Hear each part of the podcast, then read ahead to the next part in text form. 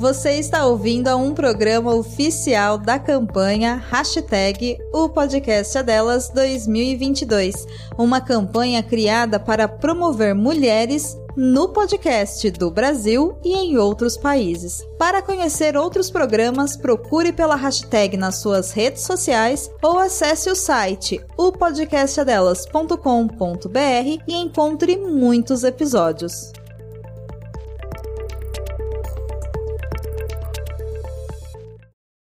A Casa Elefante contém conteúdo adulto. Se você também acha que tem coisa que é mais difícil de fazer no escuro, é melhor não ouvir esse episódio.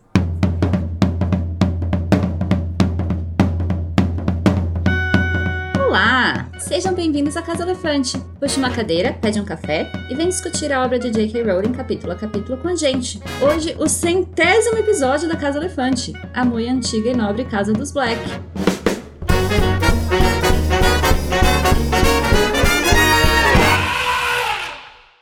Nossos episódios sempre levam em consideração os acontecimentos de todas as obras do mundo bruxo já publicadas. Então, se você não sabe que é nesse capítulo que a Ordem da Fênix casualmente joga fora o Morcrux em formato de camafeu, volte quando concluir a leitura.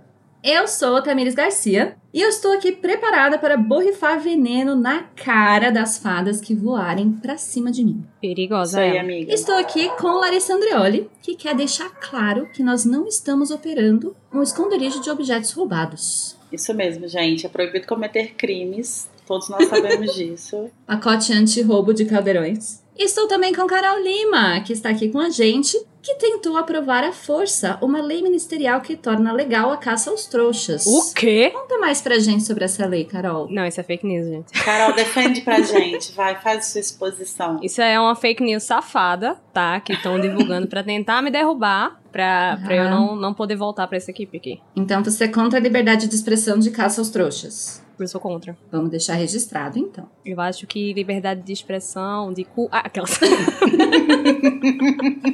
E nessa nota delicadíssima, vamos hoje falar sobre armas misteriosas, higiene e as consequências da insalubridade e famílias nobres em decadência. Gente, eu tenho uma informação que acabou de chegar aqui no ponto, que eu preciso compartilhar com vocês. Por a favor, gente está na metade da Casa Elefante. Real oficial. Ai, meu metade. Deus. Real oficial. Não é só o episódio 100, é também a metade, porque são 200 capítulos no final das contas. Né? Passada Gente, chocada. então estamos num marco da Casa Elefante. Estamos. Eu acho que eu vou abrir até um vinho. Eu acho que todos os ouvintes têm que mandar bolos pra gente. Bebe, bebe seu vinho numa taça de, de prata pura, com brasão dos black. Com o brasão dos Black. o Círio jogou fora. Não dá. É, mas o, o, o Mundungo catou pra vender. Ah, é. E a Umbridge comprou. É Exatamente. verdade. Será que a Umbridge ela é tipo colecionadora de objetos de famílias nobres? É, pra fingir que é da família dela, né? Pode ser, ela é deve de tipo, sangue? modificar. Não, menina, ela é mestiça.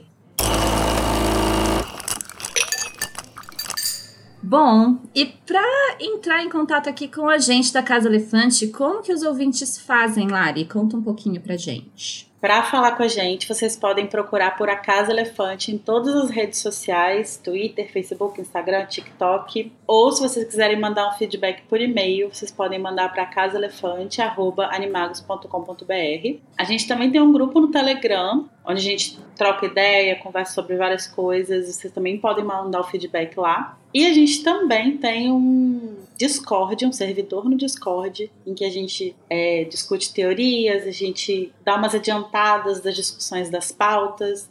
E todo domingo a gente tem uma listen party em que a gente escuta juntos o episódio da semana. É bem legal. E os links estão todos aqui na descrição do episódio. Tudo para mim. Macro. Então, com isso, vamos agora ao nosso tradicional duelo de resumos, onde dois participantes duelam pelo direito de iniciar a discussão do capítulo, com uma frase ou um trecho do capítulo à escolha. Ganha quem conseguir fazer o resumo completo ou minimamente aceitável em menos de 30 segundos. O bom é que a gente vai baixando as expectativas, né? a experiência, né? Sempre. E esse capítulo é muito grande, então muito boa sorte. Vocês estão preparadas? Nunca. Não. Esse é o espírito. Eu estou livre dessa por hoje, então eu vou apenas jogar o dado. Como é que você tá se sentindo, Tami? Eu tô calma dessa vez, acho que de tá verdade. feliz? Olha Que só. coisa, né? Bom, é, Carol, você quer para o ímpar? Eu vou querer. Eu vou querer ímpar. Deu 5. Então deu ímpar. O que, que você escolheu mesmo, Carol? Que eu esqueci. Eu escolhi pensando. ímpar, então você escolhe se você começa ou se Larissa começa. Ah, eu, eu vou eu vou escolher pra minha querida, minha amada, tudo pra mim essa mulher. Larissa co- começar, né? Pra ela. Ah, muito Andar obrigada. pra poder correr. amiga. Mas você vai correr com o lobo? Não. Então. Larissa, você vai tentar resumir o capítulo A Muito Antiga e Nobre Casa dos Black em 30 segundos em 3, 2, 1, já. O Harry começa a ajudar a limpeza da casa e a casa tá muito nojenta, como sempre. Aparecem muitos bichos e coisas nojentas e eu não supero isso ainda. E aí ele começa também a tentar pegar informações, ouvir gente chegando, falando alguma coisa, mas a Molly tá sempre de olho ali. Aí depois o Sirius entra na casa, na, no- na sala, e aí ele começa a contar um pouco da história da família dele. O Harry descobre várias coisas sobre é, os parentescos que ele tem, dos Malfoy, dos Weasley, etc, etc. Acabou! A gente pode declarar é, Larissa vencedora e me poupar da, da humilhação? Larissa foi muito bem, mas ela não chegou até o final, Carol. Você ainda vai ter chances. Não vou. Então vamos dar este gostinho para a nossa audiência. Vamos atrás- ver. Tá atrás da humilhação, né? Carol, você vai tentar fazer um resumo em 30 segundos em 3, 2, 1, já. Depois das revelações, né, sobre a, a ordem do capítulo passado, as crianças se reúnem no quarto pra ficar conversando e, e Fred e Jorge revelam que é muito difícil a parada estar num lugar que tá escuro, que não faz sentido. Ficam lá, né, futricando. É, Harry tem um sonho muito doido com criaturas de muitos, muitas pernas subindo e descendo escada e no outro dia é dia de faxina, né? Vamos, vamos tirar fada, vamos achar coisa nojenta, vamos a mão da gente ficar preta, porque tem pó de fura-franco. É, e ficar tentando é, cartar glimpses de pessoas e o que, que elas estão fazendo. Ah, Olha aí. Eu me perco muito nos detalhes, cara. Eu não consigo. Sou uma pessoa nada sucinta. Compreendo. Obrigada. Mas agora, deixa eu ver. Então, tem essa questão, porque a Larissa foi mais longe, mas a Carol deu mais detalhes. Olha, eu falei. ó, aquelas. Advogando em casa própria. Eu falei da fofoca. eu sou uma Fofoca mulher que eu, eu advogo a favor da fofoca. A aparatação no escuro também conta. Eu acho que eu vou dar pra Carol Opa! essa Quê? vitória. Gente, a Porque gente eu precisa medir as nossas a, palavras. A gente, a gente, com riqueza de detalhes, a gente consegue chegar longe. Esse é o Obrigada, Tami, obrigada. A Carol aparentemente veio participar de um episódio, saiu com um dente. Obrigada por dar, obrigada por dar pra mim, Tami. Achei, achei interessante. Arrasou, amiga, A parabéns. gente sempre dá, sempre que possível, né? Obrigada, É, obrigada. no último episódio o Igor deu pra mim, né? Então tudo bem. Tá vendo lá? É, é, foi só eu pedir pra Lari me dar conselho de, de, de flertes que só de pedir já funcionou. Pois é, amiga, você viu? Você gosta do conteúdo do Animagos e do Casa Elefante e quer garantir que a gente não desapareça? Você pode se tornar um apoiador e financiar o nosso projeto pelo PicPay. Você acessa picpay.me Animagos. Mas você não mora no Brasil?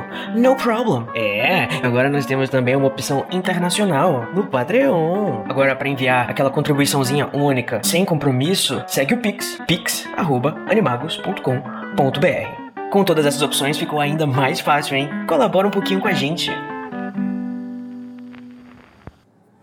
Harry, Rony e os gêmeos Weasley se reúnem para especular sobre a temida arma que lhes foi revelada pela Ordem da Fênix. Harry, Sirius e os Weasley limpam a casa dos Black. Monstro, o elfo doméstico da família Black, mostra um outro lado dos elfos domésticos. Harry, além de ser eventualmente tomado pelo temor à audiência ministerial que está por vir, também é apresentado à árvore genealógica da família Black. E nós descobrimos que Sirius não é somente parente dos Weasley, mas também dos Malfoy e dos Lestrange. Então, Carol, vencedora e ganhadora oficial, por onde você quer começar esta discussão? Ai, gente. Eu não tava preparada pra ganhar.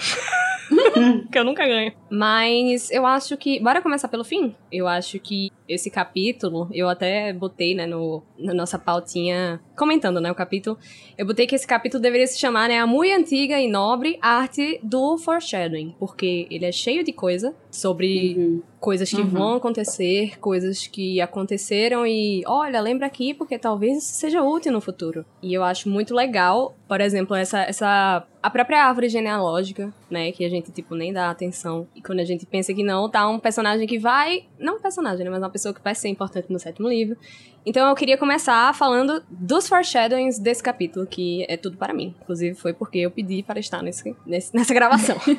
Ah, e até interessante o negócio que eu acho que a Lari comentou que é, eu nem lembrava da- do quanto a gente não sabia direito quem era a Bellatriz até aqui, né? uhum. Ela, Sim. e o Harry lembra meio vagamente, assim, ah, uma pessoa lá que eu vi lá na penseira, e a gente nem tem noção da proporção que ela vai ter ao longo da história, né? Uhum. É, é, ela, ela é colocada muito assim, tipo, ah, é figurante tá ali junto do, do Barry Crouch, sabe? Uhum. E aí aqui não. Opa, ela é prima de Sirius. E ele tem um, um ataque de pelanca, né? Quando, ele, quando o Harry fala, gente, eu não sabia, ele faz. Você acha que eu gostaria de ter uma parede assim? Ah, a gente vai falar do- dos muitos ataques de pelanca de mozão nesse vamos, capítulo. vamos falar dele pedindo pra escrever uma carta à mão.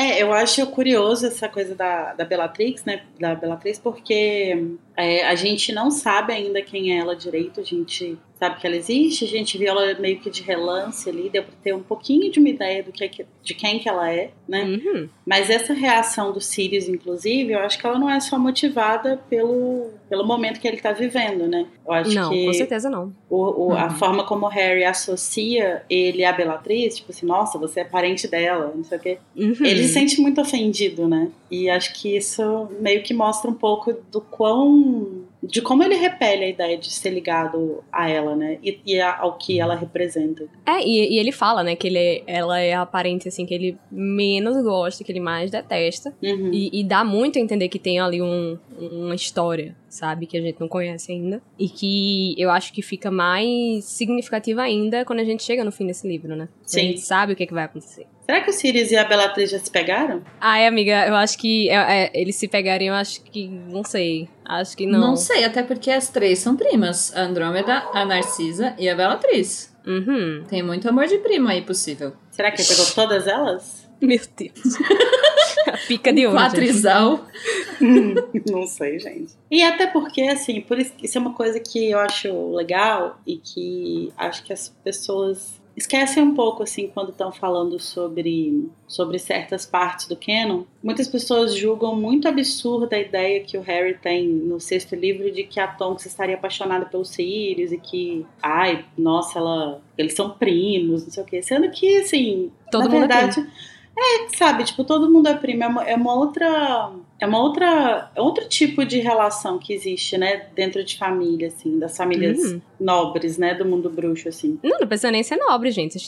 Basta chegar numa cidade interior É. daqui do Brasil mesmo e rola isso. Eu tenho primo que é primo meu, par de mãe e par de pai, sabe? Uhum. Não precisa ir pro interior, não, porque aqui em São Paulo eu já conheci gente namorando primo. É porque normalmente as pessoas encaram isso como muito absurdo, assim, né? E aí por isso que olham pra essa ideia de que o Harry tem, né? Da, da Tonks ter estar apaixonado pelo Sirius, estar sofrendo com a morte dele e tal. Como se fosse uma coisa muito absurda, assim, muito fora da realidade, sendo que na verdade não, né? Acho Não, que é. em certos contextos é super possível e faz, faria super sentido, assim. Não, é principalmente depois dele saber disso, que todo mundo é primo de todo mundo, todas as famílias têm, são linkadas em alguma altura na, na árvore genealógica. É, Sim. Eu acho muito natural que ele pense assim, inclusive. Mas uma coisa que eu acho que, que eu não lembrava, inclusive, e que me pegou muito nesse capítulo, foi que Sirius, né, na, na hora que ele tá contando ali, a, fazendo a retrospectiva da vida dele, ele fala, né, que ele fugiu de casa e, e com- quando ele tinha 16 anos, que ele foi pra casa dos Potter. E depois ele é, montou uma casa pra ele. E a gente nunca descobre Uhum. o que é que acontece com esse lugar quando ele é preso, é, nem depois. E, e fica aí, né? Eu fico imaginando a casa do solteiro com cueca na, na luz. Mas ao mesmo tempo, tipo, nada, né? Não foi esquecido no churrasco. Foi esse, o, o, o flat dele. É, é curioso pensar nisso, né? Acho que eu nunca tinha pensado sobre, sobre isso, assim, tipo, por que, que ele precisou voltar para casa dos pais se em certo momento ele já tinha uma casa dele, né? Mas eu imagino Ah, que. é que a casa dele, de toda forma, não devia ser um espaço apropriado para ser o quartel-general da ordem, com gente circulando o tempo todo, com todos os feitiços de proteção. É verdade. Devia faz ser um lugar tipo a caverna que ele ficava lá no. A casa de solteiro com, com cerveja e água na, na geladeira. Cerveja e água e uma manteiga. Agora, a vida, a vida do herdeiro, né, gente? Com 16 anos ele saiu de casa, foi morar com um amiguinho. Aí com 17, eu, ah, meu tio deixou uma herança pra mim, eu comprei meu apartamento. Gente, é um absurdo. É isso. É um herdeiro. Comprei meu apartamento, porteira fechada, tá? É. Veio com tudo. Você já defendeu seu herdeiro hoje? Não, não defendi. né? Ah, eu não tenho herdeiro de estimação, não. É, eu também não você, tenho, tá? não.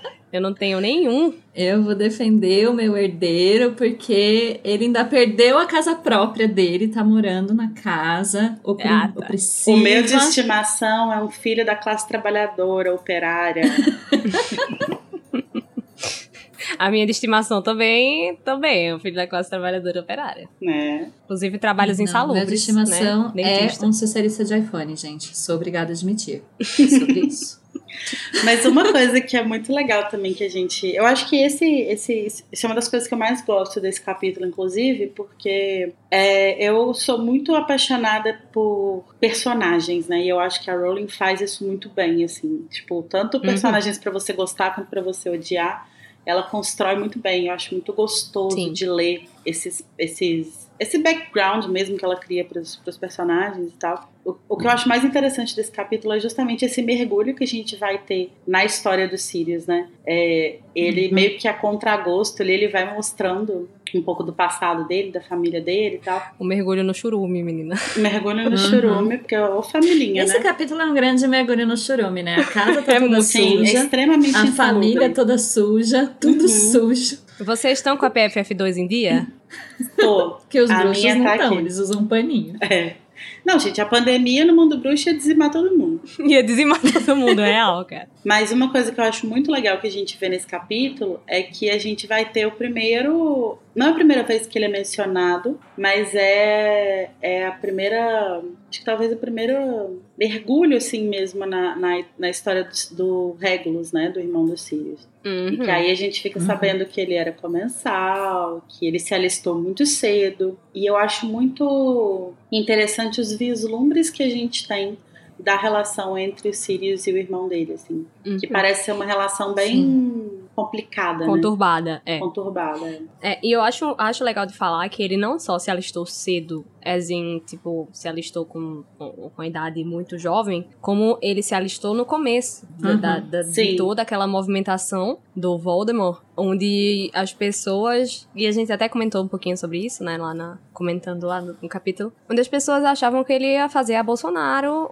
o, o que as pessoas achavam sobre Bolsonaro antes, né? Sim. De tudo acontecer, que, ah, não, é só o jeitinho dele, ele não vai fazer nada, não, não sei o que, pipipi, popopô. Uhum.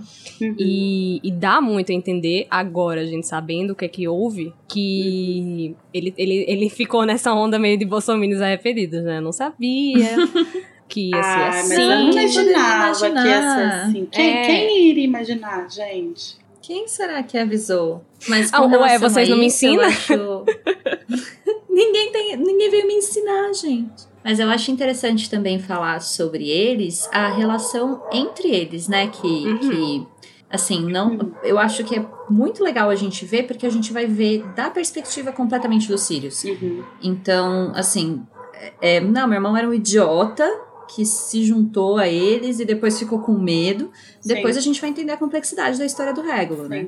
E, E aí verdade- faz a gente questionar realmente como era a relação entre os dois. Sim, e na verdade é uma relação que a gente é, nunca vai ter a outra a perspectiva do outro lado, né? A gente nunca vai saber, porque quando a gente descobre sobre a história do Regulus, é sempre da relação dele com o Voldemort, com os comensais, o que que é, é, a, a mudança ou não de, de atitude dele ali com, com relação Uhum. ao, ao Voldemort, mas a gente nunca fica sabendo é, o que que ele pensava com relação aos Sirius, assim. Será que ele tinha, apesar de ter resolvido trair o Voldemort, será que ele pensava em se reaproximar? Será que ele sentia falta do irmão? Será que, ou será que a relação deles realmente se partiu de um jeito que, tipo, não tinha mais volta e nenhum dos dois queria, é, é, em nenhum momento, consertar, sabe? E a gente Ah, nunca vai muito- saber. Eu acho muito fácil de pensar, assim, que houve.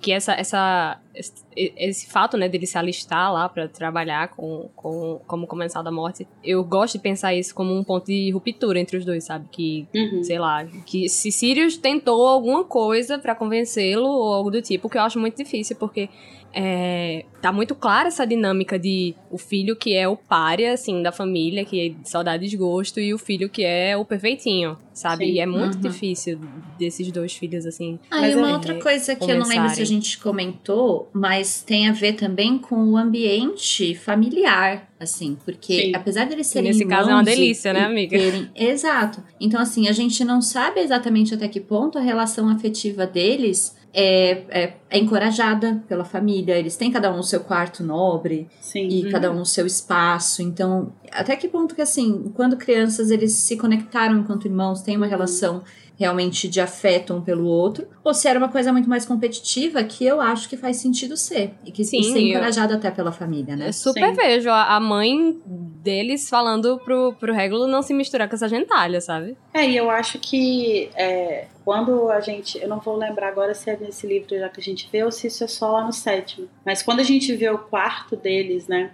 A, a, a diferença que existe entre o quarto deles, que o Sirius meio que tenta é, transformar o quarto dele em um ninho grifinório, assim, né? Tipo, é tudo Uhum. coberto com coisa da grifinória. Num, num ninho grifinório e meio trouxa, né? E meio Porque trouxa. tem é. foto de, de motocicleta, tem foto Sim. de mulher, tem fotos, enfim. Enquanto que o quarto do Regulus é 100% alinhado com o resto da Uhum. casa. E a gente ainda tem uma, uma questão que eu acho que isso é o que torna mais um pouco mais claro assim para mim que, que se existia afeto entre eles. É, foi por pouco tempo assim acho que foi um rompimento bem cedo que aconteceu porque a gente vê um, um tipo um álbum de recortes que o Regulus tem né das coisas do Voldemort e que mostra que ele estava desde muito jovem interessado e alinhado com esses ideais né então eu acho que é uma coisa que é, foi um embate que começou muito cedo e não só quando o Regulus de fato se alinhou se aliou eh, se alistou Se alistou. né? Eu acho que Uhum. o, o alistamento dele é meio que a ruptura definitiva, mas eu acho que é, já existia antes disso uma incompatibilidade, assim mesmo. É, Sim, e ao mesmo sim. tempo, o, o ponto em que o Sirius rompe com a família é quando ele foge de casa, né? É, Talvez, talvez se você olhar pra timeline, seja até muito próximo uma coisa da outra. eu acho que é, eu acho que tem uma diferença pequena, assim, porque se eu não me engano, os dois têm uma diferença de um ano, assim, um ano pouquinho. E aí, tipo, o Sirius fala que ele foge de casa com 16. É, e o Regulus, se eu não me engano, ele se, ali, se alista com 16, ele se alista ainda na escola. Então é, é uma diferença bem pequena. A diferença é pequena, mas às vezes o às vezes a treta toda foi mais ou menos no mesmo momento. Uhum. E aí Talvez- o Sirius, sei lá, esperou as férias do outro ano pra não voltar, alguma coisa assim. É, talvez a, a, a, a gota d'água, né, pro Sirius meter o pé tenha sido, sei lá, algum conflito com o Regulus, em que o Regulus falou, não, eu vou me alistar sim, assim que eu puder, sabe? Tipo, deixou É, bem claro algo assim. qual que era o caminho que ele tinha escolhido, e aí o Sirius falou, bom, então agora realmente não tem nada mais aqui pra mim, e foi embora. Porque talvez ele até ficasse ali, é, meio que nessa esperança, assim, de, de, será que eu consigo tirar o meu irmão desse lugar? Embora Uhum. que pela, pela opinião que ele tem do irmão dele, né, é, é, me dá muito a, a entender que ele fala né, que, que Regular é um frouxo, não sei o quê. Então, É, mas eu fico que- pensando Ah, mas nisso, é- assim, tipo, talvez ele tivesse uma esperança e ele tenha tentado até o último momento, assim. E quando ele viu que realmente não tinha jeito, é aí quando ele é, é, meio que bate o último prego, assim, na ideia de que o irmão dele é um frouxo e que, tipo, foi levado pelos ideais da família mesmo, e é isso, pronto, acabou, ele é um idiota. E não Uhum. quero mais. tipo, deu como causa perdida, né? É. Ah, mas o jeito dele falar em si não difere muito de como irmãos falam de irmãos, no geral, né? Acho que tem uma, uma coisa assim de. Meu irmão era um frouxo. Ah, seu irmão era um frouxo? Não, só eu posso chamar ele de frouxo, sabe? então, é, pode ser que tivesse uma coisa protetiva, alguma coisa que ele Sim. estivesse ainda tentando de alguma forma dialogar. E ali ele Uhum. realmente falou: não, não tem como, Não dá então mais. vai, vai lá com Reg- as suas amiguinhas comensal, vai. E o Regulus é realmente um personagem que, assim, ele fica muito na incógnita, né? Porque a gente, a gente só escuta sobre ele, do- ou do ponto de vista do Sirius, que é esse, esse ponto de vista de, de tipo, ver ele como fraco, por, por ele não ter resistido a esse ambiente em que ele, em que ele foi criado, sendo que, Uhum. pô, eu fui criado no mesmo ambiente e eu dei conta de, de ir para de não ser sugado por isso. É, ou, por outro lado, é a narrativa do monstro, que é uma narra- narrativa de total devoção, né? Então ele é um Sim. personagem que ele não é humanizado, porque a gente não tem, a gente não tem tipo uma pessoa que tenha uma visão um pouco mais neutra dele, que possa Uhum. falar pra gente sobre ele. É, urge o lançamento do livro Nem Santa Nem Puta, Regular Black. Fica a dica aí, Rô. Com esse título mesmo, eu acho que deveria ter, ser bem assim. No spot de fanfics desse episódio, eu gostaria de mencionar que um chip muito famoso, muito que tem crescido muito nos, no fandom de Marotos, Ai, que eu, e que eu acho nada a ver, eu acho que vocês vão achar nada a ver também, mas enfim, é Regulus e James. Que? Sério. What? De que, tipo assim, o, Reg- o James tinha uma coisa com o Regulus ali, tipo, antes de começar a sair com a Lily, e que rompeu com ele depois que o Regulus meio que definiu que ia seguir os comensais e tal, e aí depois que ele foi ficar com a Lily. eu Gente, acho nada vocês a ver. gostam de um amor bandido, Olha, eu- é- né? Adoram, Bandido. adoram.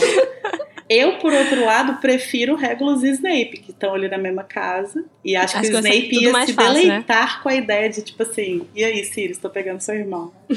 Nossa, super.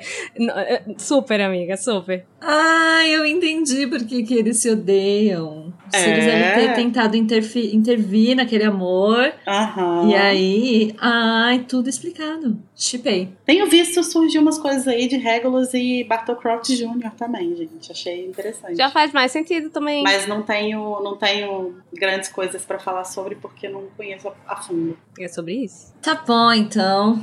Então, com esse chip formado, que já virou headcanon para mim, vamos Snape falar das Regulus. outras pessoas. Snape Regulus. Já chipei, Snuggles. já. Nossa, Snuggles parece nome de doença. Esse nome de alguma coisa que te pegou na rua, assim. Enfim, vamos falar de outras pessoas e famílias e coisas que a gente passa a conhecer aqui nesse capítulo por causa da árvore, geneal... da árvore genealógica que o Harry vê lá na, na tapeçaria. Aparece também o Phineas Nigellus, que é o tetravô do Sirius, diretor menos querido de Hogwarts, e que também aparece respirando levemente num retrato nesse capítulo. Uhum.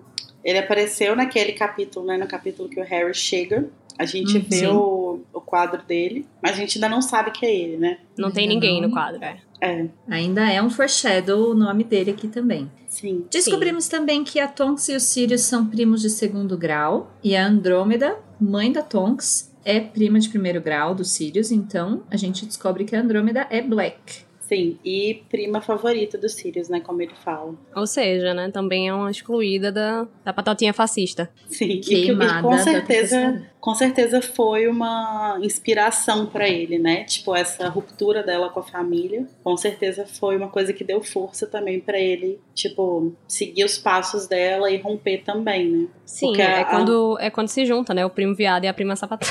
É. na, na festa de família, imagina esses Na- dois é. na festa de família, gente. No É Natal, menina. isso. No Natal. Sentados num cantinho, jogando um shade em todo mundo. Porque a Andrômeda ela larga a família dela pra casar com um nascido trouxa, né? Então é Uhum. tipo, é a traição das traições, assim. É a traição do sangue, né? É. E, portanto, foi excluída da, Árvore genealógica. da tapeçaria.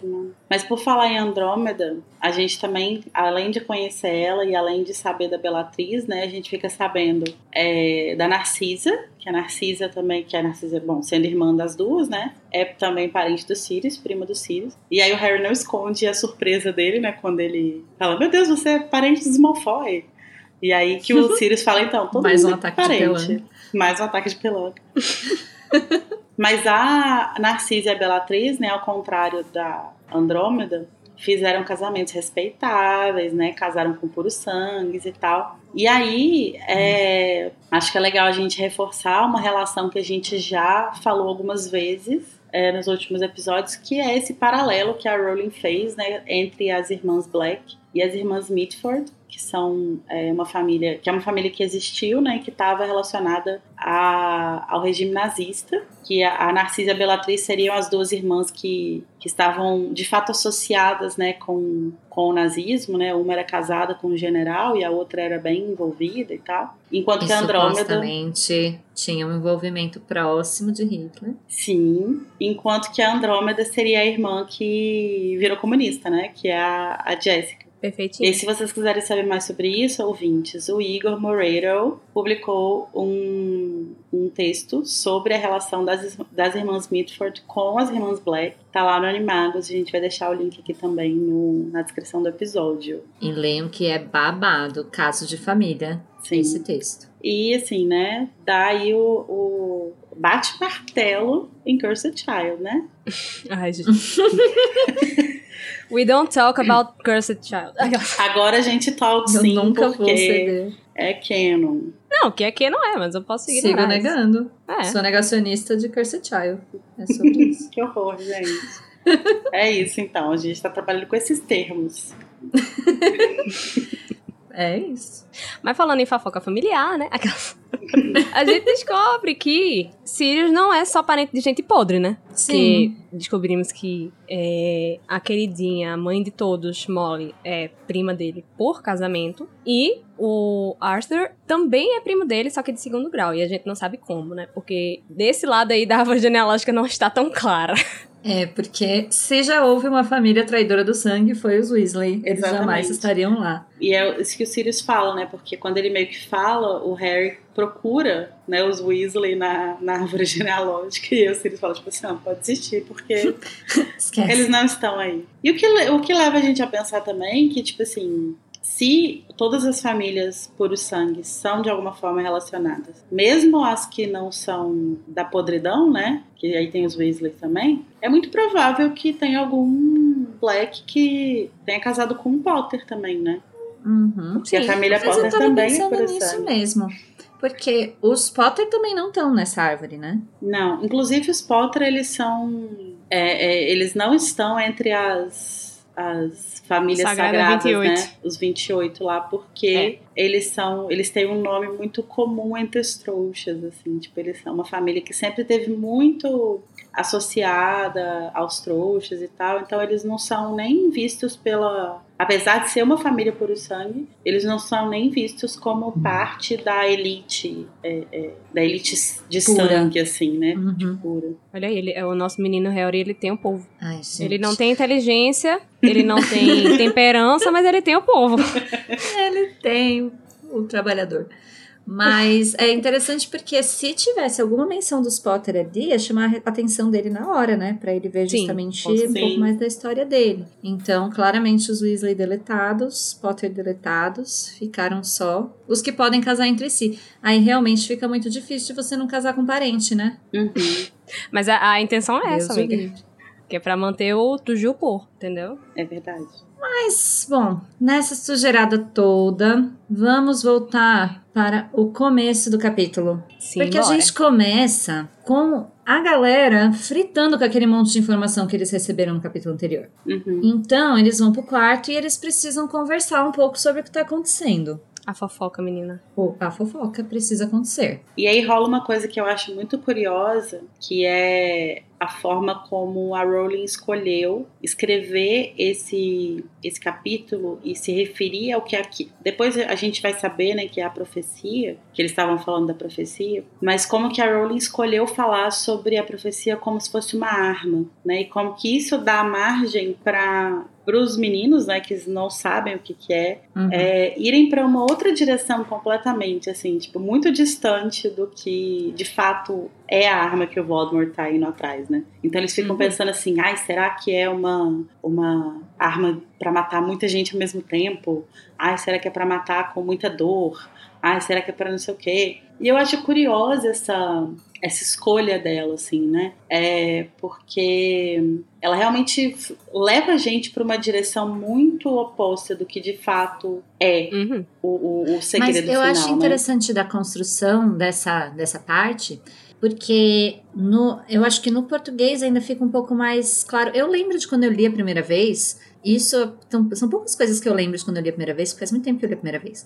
Mas eu lembro de ficar um pouco decepcionada. Que eu tava achando que ia ser uma arma, assim. Uhum. É uma profecia. Uhum. Fiquei meio, ah, é isso, tá. Ah, mas é, é o, é, o, é o red herring de, de todo o livro, assim, né? Mas Sim. eu, eu gosto muito de, de uma arma aqui nesse mundo de ser uma coisa de inteligência, sabe? Sim, sim. Digo inteligência, Mas eu digo de eu- intel mesmo, de quando você tem informação, você tá um passo à frente do seu inimigo, assim, por assim dizer. É, porque inteligência é tudo, né? E por isso que eu vou trazer uma coisa nada a ver, eu fico tão puta. Porque as pessoas não falam nada pra Harry. Porque Uhum. eles não dão pra ele é, os meios dele lutar contra esse cara que ele é obrigado, sabe? Que todo ano ele tá ali metendo a Sim. cara a tapa.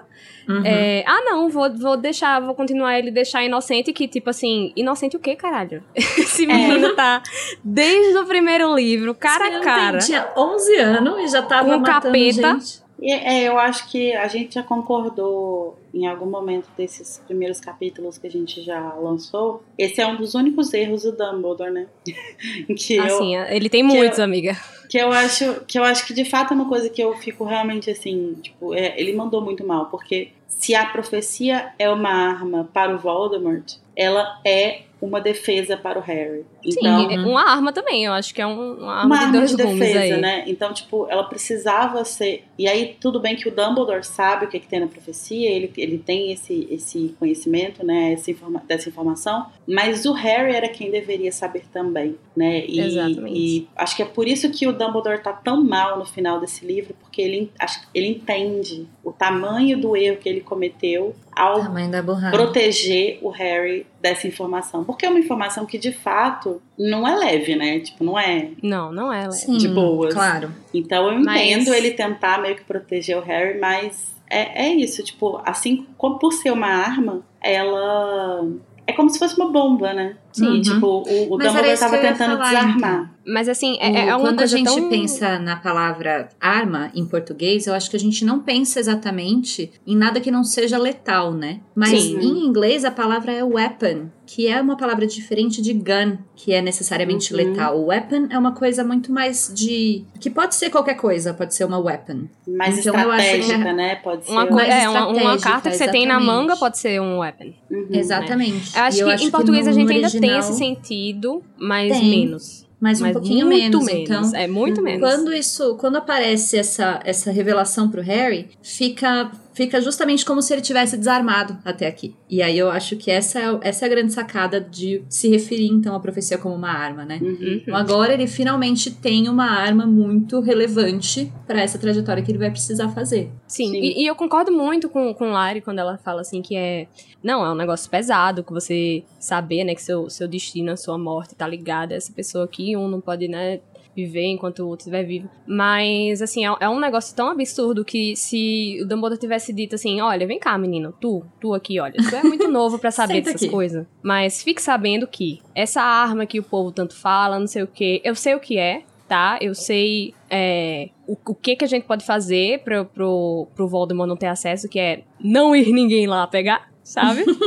E você não precisa fazer isso, porque eu sei do que se trata. Não vou te contar agora, não vou te contar agora, porque você não tem maturidade. Mas, eu vou te contar e eu sei. Eu entendo seu argumento, mas eu fico imaginando a reação do Harry. Ah, tá, que não vai deixar contar. Ô, ô, ei, ele ia todo dia lá bater na porta do Dumbledore. Sim, ele ia fazer o quê? O que que é? Duelar Mas com o O que é Dumbledore. aquilo lá? É. Hã? Mas ei. eu acho que a questão. Ele ia é ficar que nem o burrinho do Shrek. A gente já Oh, chegou? E agora? Você pode contar? E agora? A gente já e chegou? agora? E agora? Agora já posso, agora já posso sofrer.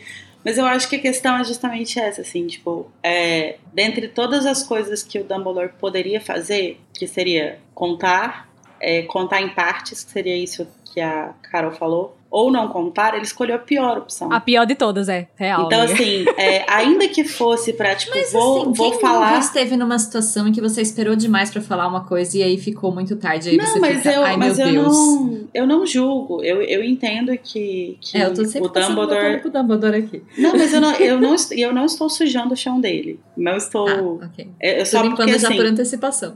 eu acho que é, ele é um erro que ele comete tentando acertar. E eu Uhum. entendo muito isso, muito mesmo. E eu acho que isso, inclusive, é uma das coisas mais interessantes assim da história do Dumbledore, né? De como que ele é uma pessoa que errou muito, fez muitas coisas que, das quais ele se arrepende, e Uhum. sempre tentando acertar. Claro, eu não sei se você conhece, eu vou trazer aqui um, um poema, tá? Uma coisa, uma obra muito importante, que é justamente essa aqui, ó. Escutem, atenção. A gente não vai errar. E se a gente errar, a gente foi feliz tentando acertar. E eu acho que se, se encaixa muito bem, né? ne- ne- Nessa.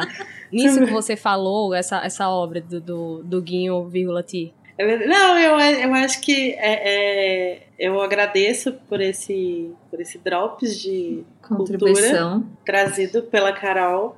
É, mas eu acho que, que o Dumbledore é, é isso que ele faz, sabe? Tipo, ele tá. Ele erra porque ele é humano. É, mas ele não tava. Ele não erra por mal, ele erra por, é, por tentar fazer as coisas certas, por tentar proteger o Harry, por tentar poupar o Harry. E ele fala Uhum. isso, né? No, a gente vai. Acho que a gente não precisa nem gastar pano pro Dumbledore até o penúltimo capítulo, porque no penúltimo, penúltimo capítulo a gente vai chegar Uhum. com a- um galão de Ele- água é, sanitária. A gente vai chegar já jogando É, Cândida na E sala ele fala, ele fala que Cândida. o, o erro dele foi amar o Harry. E ele só, ele não. O erro dele foi o, amar Meu demais. erro foi amar o demais. crime foi amar demais.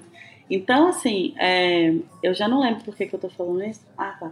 Mas eu acho Você tá que. defendendo o Dumbledore. Porque eu tô defendendo o Dumbledore. Mas eu acho que assim, é, ele, então ele faz a pior escolha que ele poderia fazer ali. Eu não tô julgando a pior escolha que ele fez, mas ele fez uma escolha péssima. Então, assim, que Uhum. fosse pra ele fazer isso que a Carol falou, tipo, ai, eu vou falar sem falar, e que fosse pra diante disso o Harry encher o saco dele até ele falar. Mas eu acho que teria sido uma escolha melhor, assim, no final das contas. Sim, acho que é o resultado teria sido menos desastroso. Menos catastrófico. E, e, assim, querendo ou não querendo, ele é adulto, cara, sabe? Não é só adulto, né? Já é bastante bem vivido. É ele é o adulto, entendeu? Não tem ninguém mais adulto que ele, a não ser o Nicolas Flamel. Gente, ele, ele é um adulto da, da área da, da educação. Então, uma tem uma pessoa preparada pra lidar com birra de criança. Tem, é ele, pô. É verdade. Ah, mas aí Mas eu a- volto no mas que eu ao tinha falado. tempo- É, bom, a gente vai realmente falar bastante sobre isso mais pra Sim. frente. Mas quem nunca chegou ao ponto de de tá escondendo um negócio há tanto tempo e falar, ok, qual que é o melhor momento de lidar com isso? Uhum. E procrastinar, gente. Quem nunca procrastinou? Sim. E justamente porque eu acho que a questão é essa, o Dumbledore, ele é sim o mais adulto, ele é sim o mais experiente, mas tem uma coisa que ele não tem experiência nenhuma, que é no- nas relações assim, tipo de amor. Uhum. Ele, não- ele não tem, ele não tem alguém por quem ele fez isso antes, ele não tem alguém que fez isso com ele antes e que ele sabe que o resultado pode ser ruim. Então ele, inclusive ele é uma pessoa que a experiência que ele tem de ter uma informação que machucaria e que ele e ele escolhe ativamente não saber o rolê da, da irmã dele, sabe? Tipo, a, a- Uhum. o segredo que ele tem, que é escondido há tanto tempo, ele não quer saber a verdade. Então, acho que é- ele erra nesse sentido, assim, sabe? Também, sabe? De não ter muita base pra fazer a escolha correta. E acho que ele ser É, e, esse e só pra cabeça. concluir a parte do Dumbledore, nesse capítulo tem outro momento que tanto Sirius quanto Harry se identificam com como os do... ele tá tratando os dois, né? Sim. Então, Mas olha, eles Sirius eu acho mais do que- assim. Sirius eu acho mais do que é, justificado. Hum, acho que no Harry também é justificado, mas é isso, né? O Dumbledore lida muito mal com, com os Mas dois. É, e os dois vão. vão é, Se rebelar. certos ou não, os dois vão. Os dois estão ao mesmo tempo num sentimento muito justo de ficarem frustrados. Uhum. Com, mesmo que o Dumbledore dos dois é o que certo. vai levar a bosta toda do final do livro, né? Exatamente. É, por mais que. A gente vai falar bastante, como você falou, né, no capítulo lá do, do, do final do livro, sobre o Dumbledore e a escolha dele, mas é relevante falar aqui por causa disso, porque a gente tá vendo se desenhar já o cenário que Uhum. vai levar até o final, né? Sim. Uhum. E justamente nessa interação dos dois, né, que vão ser Uhum. as peças chaves para que isso, para que as coisas acabem do jeito que acabam. Porque se o Harry tivesse no escuro, mas o Sirius não, talvez as coisas fossem diferentes. Assim Com como o certeza. contrário. Talvez se o. Sirius estivesse Uhum. frustrado, mas o Harry estivesse com algum acesso às informações, ele não teria caído na besteira de fazer o que ele fez. Então, assim, Uhum. é, é isso. É, eu acho que seria muito, muito a cara deles, assim, um segurar a onda do outro, sabe? Tentar de alguma forma, assim. Mas aí, como ninguém sabia de nada, né, ficou cada um incentivando o outro a fazer mais merda. Mas, falando em merda, né, no meio dessa fofocagem toda, eles ficam pensando, né, no, no que que é, essa arma vai fazer. Isso vai matar muita gente, isso vai matar muito, de uma maneira muito, muito, que machuque muito, né? E o pessoal fica tipo, ah, mas o que que, que é que poderia ser pior do que a morte? Se eles já têm maneiras de matar as pessoas, né? Com a Vada Kedavra, Kedavra perdão. A raba. É... eu amo. Sendo que eu acho que essa é uma pergunta que parece que ninguém aprendeu nada com o, o prisioneiro de Azkaban, sabe? Que eles já tinham, assim, plena consciência que muita coisa é pior do que morrer, sabe? Sim, e não só, não só o prisioneiro, né? Na verdade, assim, quem, quem faz essa pergunta não lembra quem, acho que é o, o Ronnie. Acho que é o Ron, né? Mas, é, para mim, por exemplo, o Harry já viu muito recentemente uma coisa que é pior que a morte, que é a questão do- dos pais do Neville, sabe? E que a gente vai conhecer e o resto das pessoas, das pessoas envolvidas nessa conversa vão conhecer também ainda nesse livro. Mas que pra mim é uma situação muito pior do que, do que Sim, estarem mortos, sabe? Uhum. Mas assim, por mais que eles tenham de alguma forma aprendido isso, é, eu acho que é uma questão que permeia a humanidade, assim, a morte e o medo da morte. E é um tema muito relevante em Harry Potter. Eu acho que ela traz isso de volta o tempo todo, que é pra reforçar essa mensagem, assim. Alguém perguntar o que Sim. poderia ser pior que a morte e eles repetidamente descobrirem o que pode Sim. ser, até chegar no Não. extremo das Horcruxes, né? Com E é- certeza, mas eu, eu sinto falta de alguém pegar e falar, sabe? É, mas eu acho que aqui, como a gente só tem adolescente nessa conversa, né? Uhum. Então, para essas pessoas, de fato, é uma, uma questão muito maior. Mas o próprio Dumbledore, ele vai falar em algum momento, né? Tipo, não tem a pena dos mortos, tem apenas dos vivos e da- principalmente daqueles que vivem sem amor. Uhum. Então, tipo, é, a gente sabe ao longo da saga que existe muita coisa pior do que a morte. Mas eu acho que esses, esses personagens ainda estão amadurecendo isso. Né? Acho que eles ainda não sabem completamente. Ah, assim. E apesar de ter, então, a frase do Dumbledore explícita, eu discordo de você que tinha que estar explícito. Eu acho que, pelo contrário, me parece que essa é a, a- essa é a parte que permeia a obra como um todo, sabe? Eu Uhum. acho até bacana de não estar explícito, porque é- eu acho, me parece que é a mensagem central. É assim, Uhum. o, o, o maior vilão, o maior antagonista é justamente uma pessoa buscando a imortalidade. E entender a proporção que isso, o, o que isso fez com ele e o que isso faz dele é basicamente a mensagem da história. Da história. Sim, Então- eu entendo. Eu, eu só acho que fica, pra mim, fica, fica como se tivesse um- uma, uma lacuna ali né, no personagem que, que parece que não, não absorveu, sabe, as coisas. E principalmente Harry, que ele tem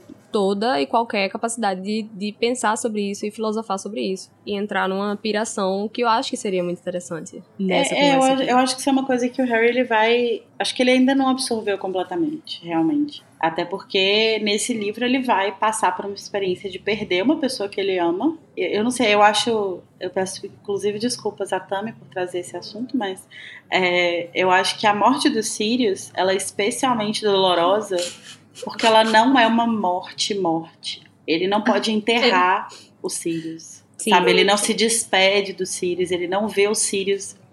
ele não encerra o ciclo dele com o Luto, Sirius. né? Ele não tem. É, é um luto muito, muito é, é precário.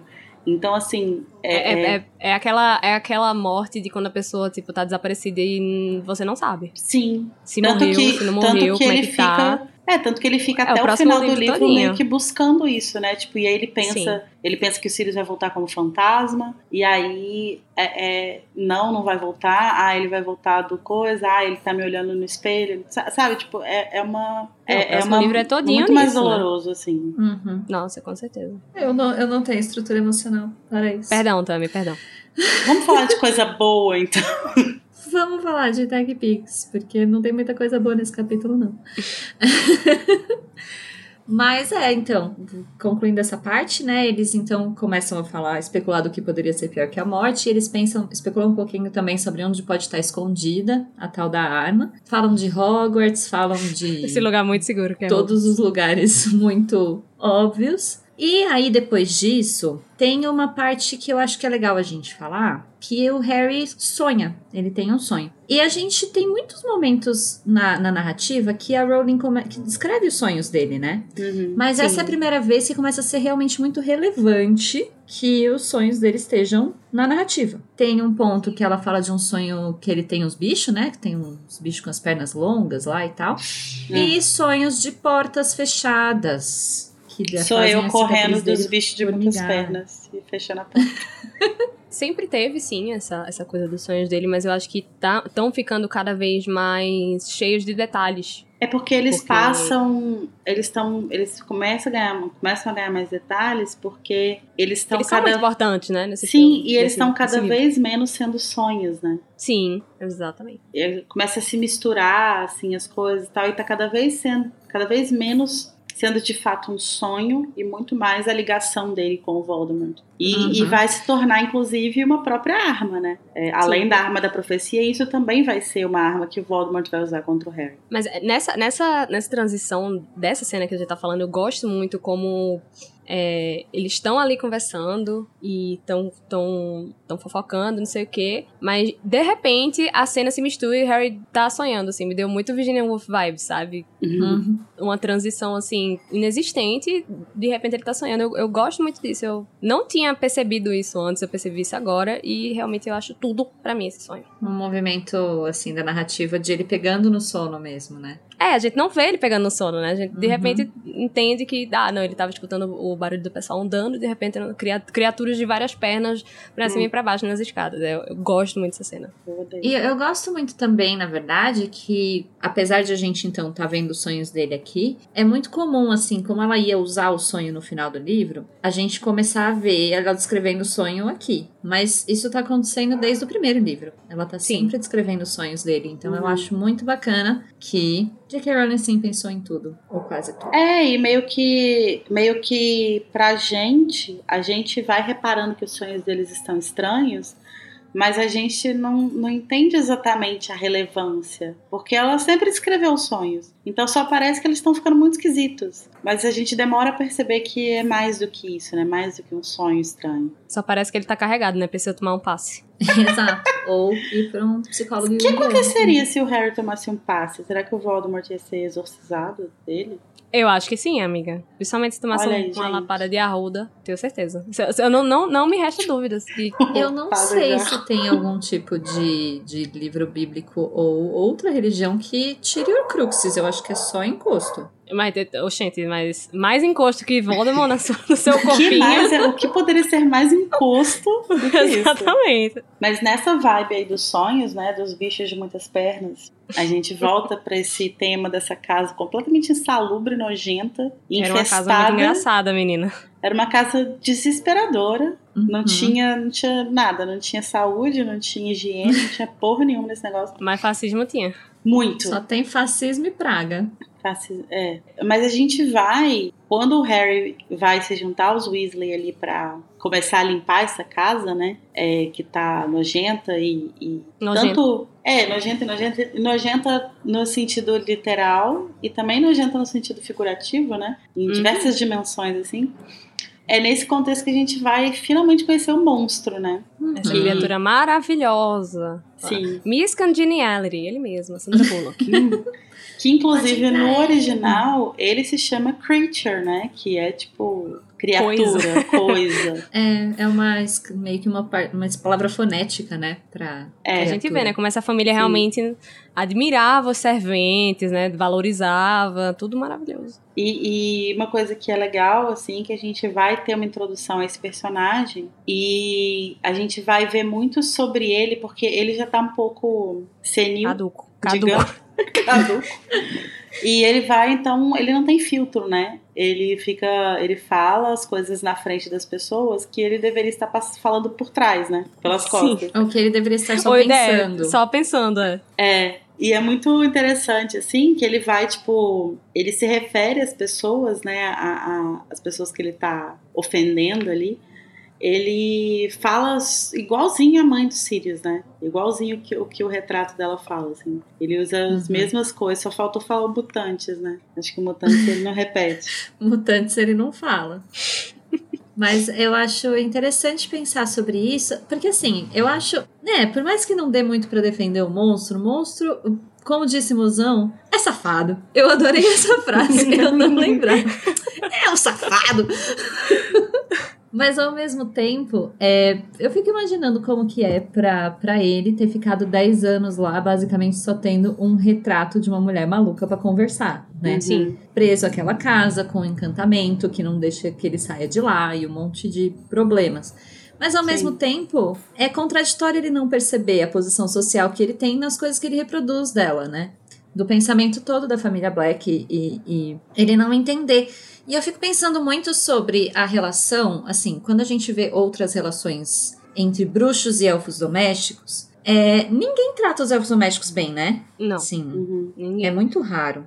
Quem trata o elfo doméstico bem? Harry, que não foi criado naquele mundo, então ele, uhum. ele, ele tem essa falta de todos esses protocolos que, que, que se passam, né? É, Hermione fica em dúvida, né? Porque realmente. Ela tenta, a, né? A white savior dela. É, mas ela, tá, ela Olha, esse pano eu não vou passar, não.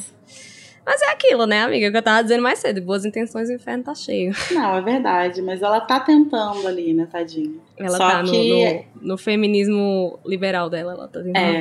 Não, mas, tipo, ninguém trata bem. E eu fico pensando que, assim, o, o, o monstro Assim como. Porque a gente tem. A gente conhece três elfos domésticos, né? É, é, mais, assim, que é o monstro, a Wink e o Dobby. E uhum. o Dobby é o único que de fato destoa desse pensamento, Sim. né? Então, uhum. assim, eu acho que boa parte das crenças é, que, o, que o monstro reproduz nesse momento são coisas que ele realmente acredita, só que elas com foram certeza. extrapoladas por essa convivência dele com, com o retrato por 10 anos, né?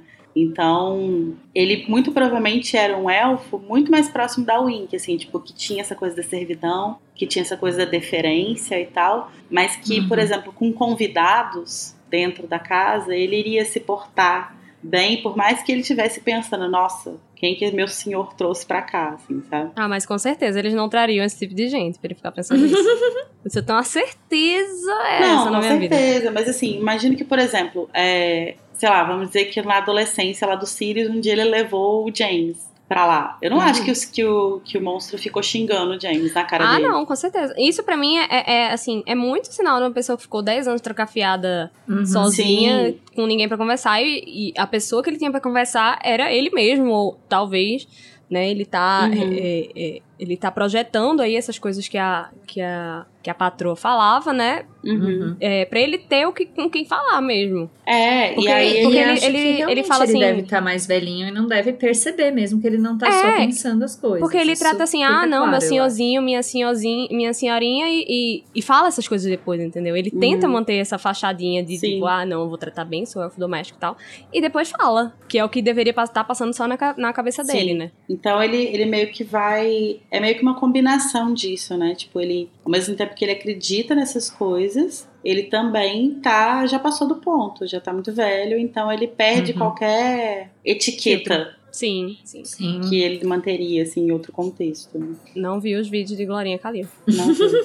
Não é de bom tom. Mas o, o ponto é que eu acho interessante, é, ainda assim, os elfos ele ser mais um exemplo de como os elfos reforçam falas que oprimem eles mesmos né? Eles, uhum. Ele tá olhando para Hermione e chamando de sangue ruim, sem perceber que ele não tem lugar nenhum no, na aristocracia Sim. bruxa que ele defende, né? Sim. E eu acho muito triste que ele tenha. Assim, ao mesmo tempo que ele tenha esse, esse tipo de lealdade, eu acho muito triste também como, como os bruxos às vezes subestimam, né? Essa, essa lealdade, então. Uhum. Que o, Sim, o oprimido em nome de manter o opressor no lugar dele, vai, vai fazer. É, acho que não é nem subestimar, né? Como que eles usam. Como que eles usam isso a, a, favor deles, né? Tipo, na manutenção da estrutura de poder que eles são inseridos, assim. Eu acho que pensando na, na, na discussão que a gente teve no, no quarto livro, né? Sobre a, a pensar os, os os elfos como uma analogia aos trabalhadores, né? Que seria uma coisa de tipo essa coisa tipo, ah, vou defender o patrão, defender a pessoa Uhum. defendendo os interesses do patrão que tipo tá cagando pra ele, assim, sabe? Nossa, inclusive, amarrou perfeitamente o que eu vou falar agora.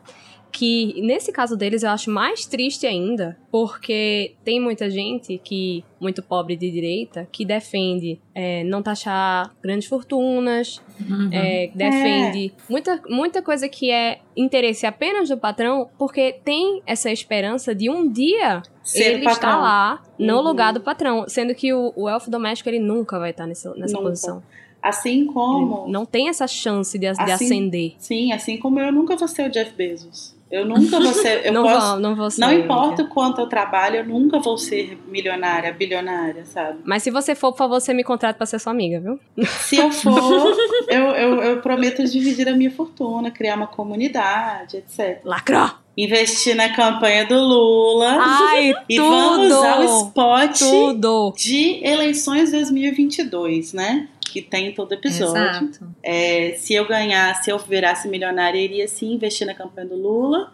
Perfeita. Meu Deus. E- mas como não Não sou, vou apenas votar e fazer campanha. Então todos os nossos ouvintes estão mais do E que apenas lembrar, convidados. ouvintes, a apertar vocês estão com o título de eleitor em dia. Exato. Por favor, gente, vocês só tem até março. Quem tiver com alguma pendência aí, por favor, tá? Resolva-se. Se não conseguir trocar seu título por algum motivo, vai no caralho de sua cidade votar. Não, Vai no não caralho.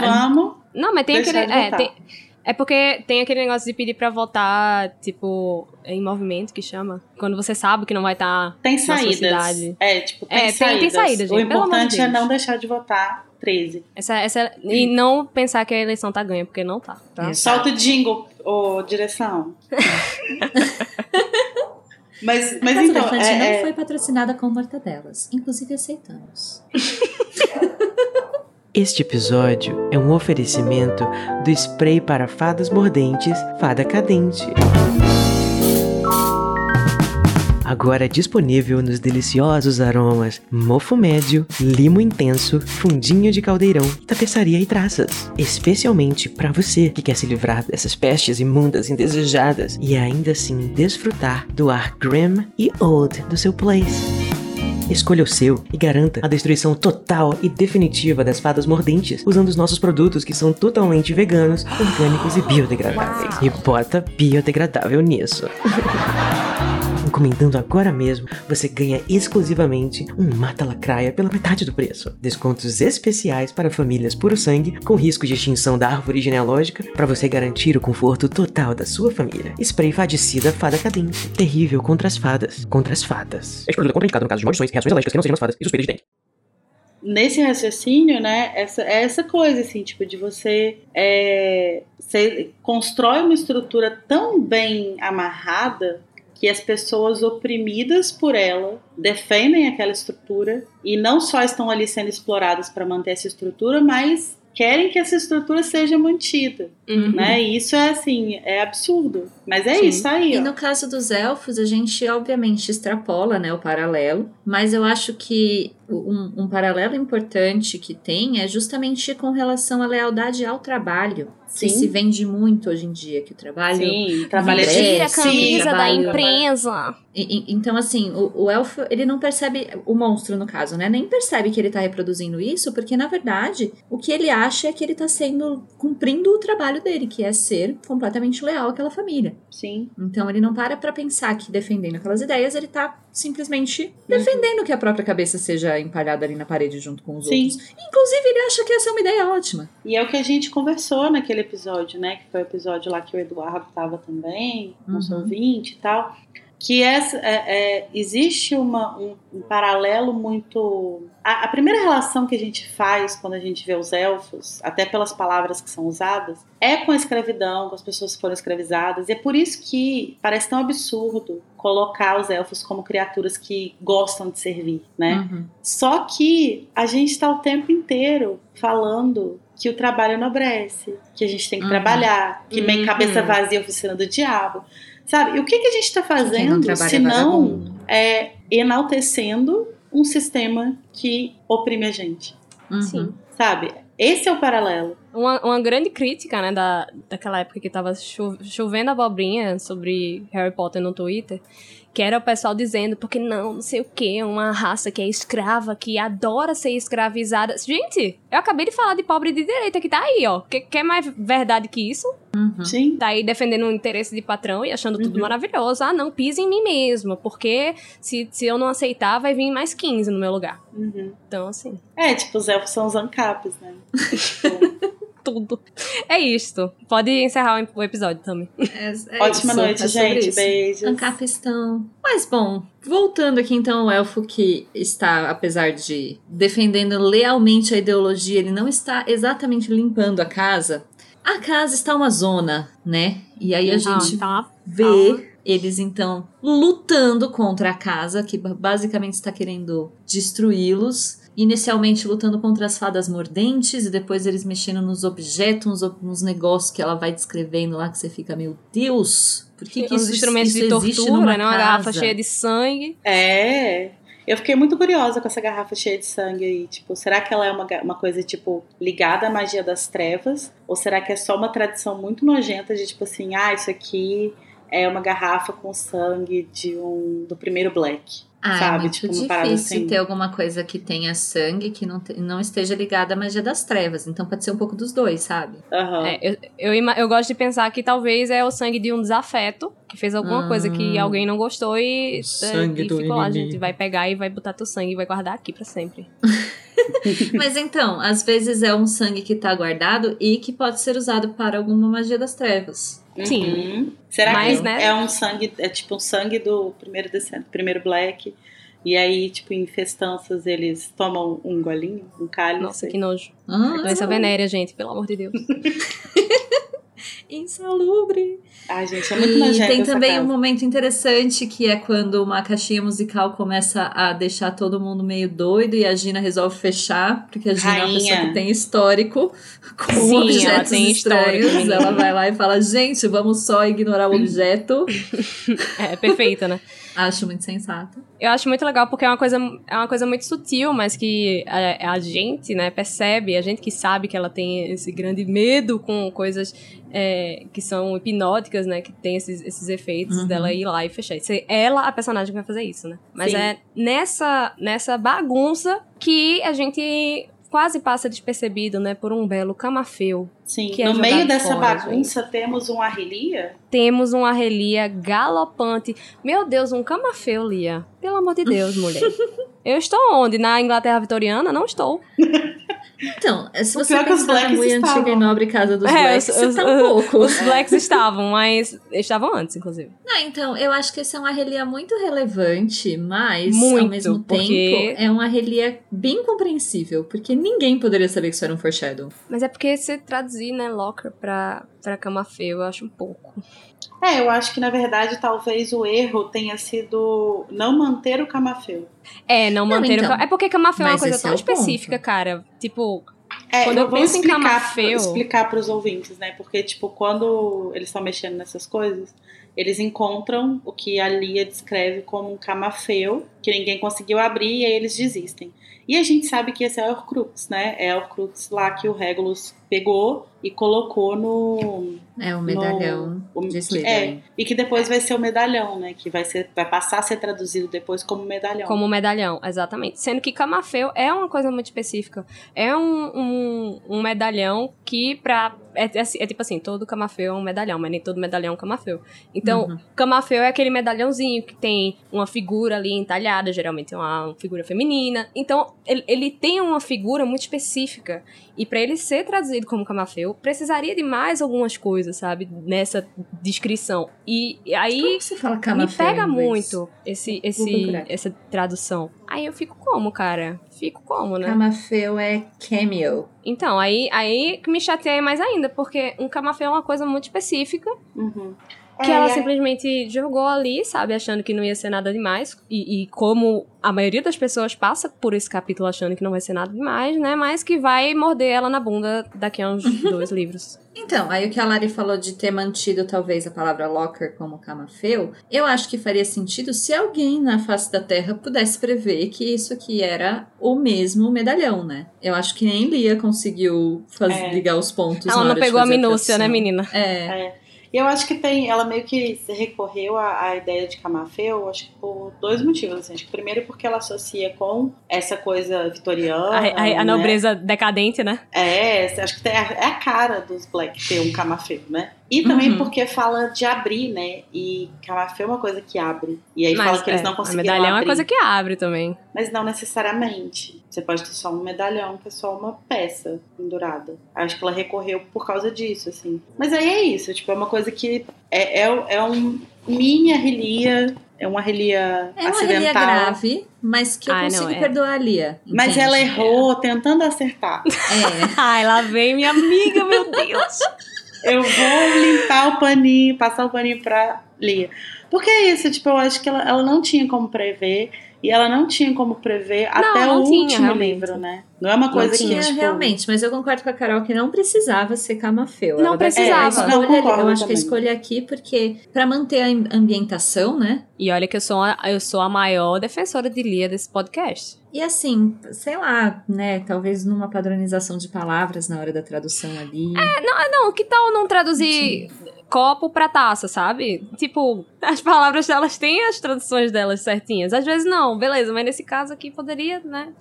Enfim, eu, eu entendo, mas é isto. Mas aí também, gente, eu acho que tem uma questão que é assim: é, existe o erro da Lia, sim, que Uhum. acho que tá aqui, tá posto, não tem, não tem que.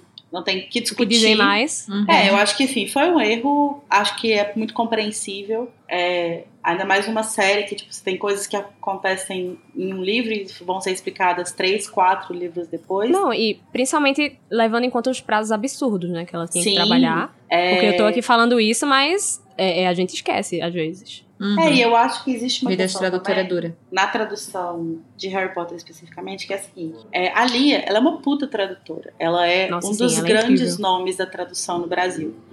É, Era, né? Foi. Ela segue, segue sendo até hoje, né? Segue Uhum. sendo, ela é uma grande Referência referência, ela tem caralho, livros é. publicados e tal. Só que eu acho que existe um.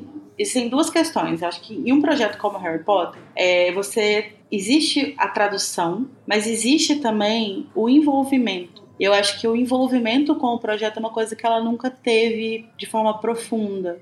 Então, por isso que às vezes tem algumas traduções que parecem meio, meio superficiais, meio nada a ver e tal, porque eu acho que é uma coisa que, que faltou esse envolvimento maior dela com o projeto, assim, tipo, de estar mergulhada naquilo. Então, ela traduz, em alguns momentos é uma tradução um pouco mais mecânica. Isso é normal dentro de dentro da, Ah, da que na tradução. verdade não necessariamente mecânica, mas eu acho que ela puxa para um estilo dela Uhum. e não necessariamente fica imersa na obra e, e olhando para o que a obra precisa. Sim.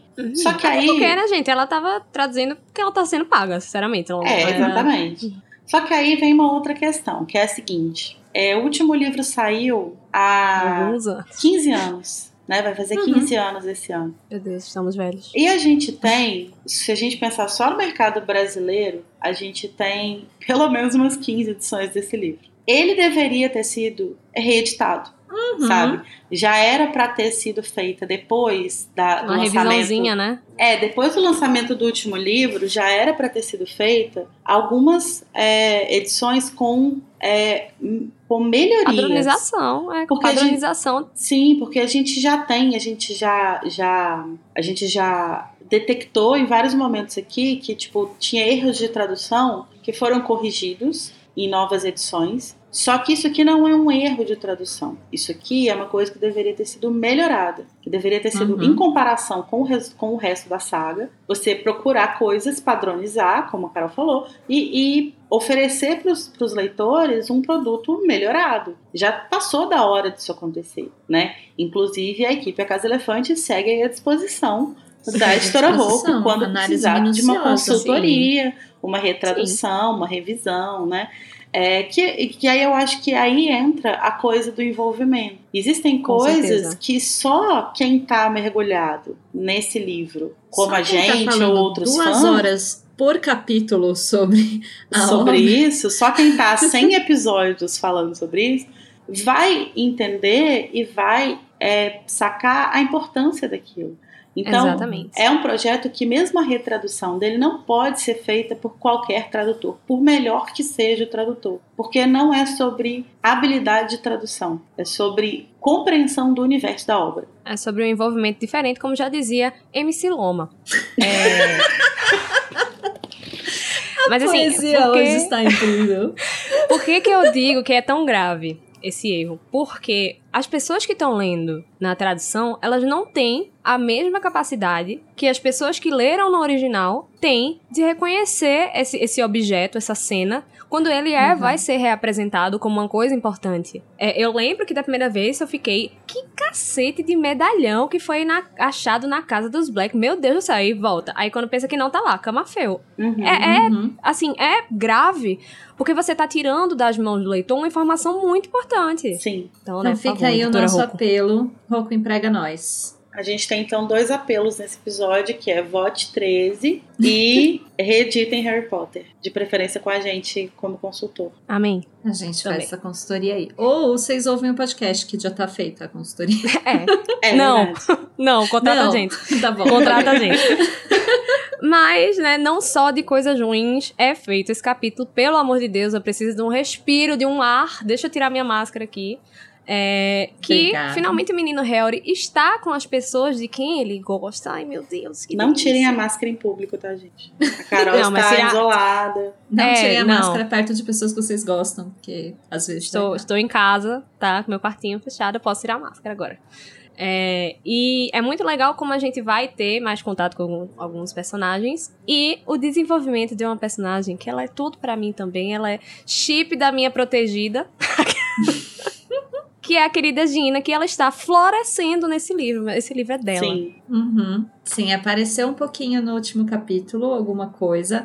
Mas eu acho muito legal que estão tratando a Gina como uma pessoa, sabe? Como uma Sabe? pessoa, É exatamente. bacana, Sim. né? Não, eu acho muito massa, assim, porque vai ter um momento, depois que a Gina começa a, a pegar o Harry, que ela vai falar pra ele, né, que Eu ela ficava. É, só você não viu. Pete. É, patrocina a gente também, Pete. Te amo!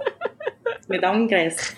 É, mas é porque a, a Gina vai falar com o Harry que é, ela não conseguia falar perto dele, ela ficava muito tímida, ela não conseguia, né, tipo, interagir com ele, e que em certo momento a Hermione vai dar um conselho pra ele, para ela, né, de tipo, relaxa, é, segue sua vida e seja você perto dele, né? E acho que é aqui que isso vai começar a ser construído, né? A relação dos dois ela é muito frágil até então. E aqui é que o Harry vai começar, de fato. Superficial mesmo, não só frágil, né? É, superficial, isso mesmo.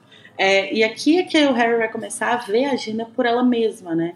Então, é, é muito é muito legal que, tipo, nesse, tem- nesse capítulo tem um momento que é, alguém fala assim, ah, acho que é o Fred, um dos gêmeos, falar, ah, é, você, tamanho não é documento, tipo, olha a Gina, por, por exemplo.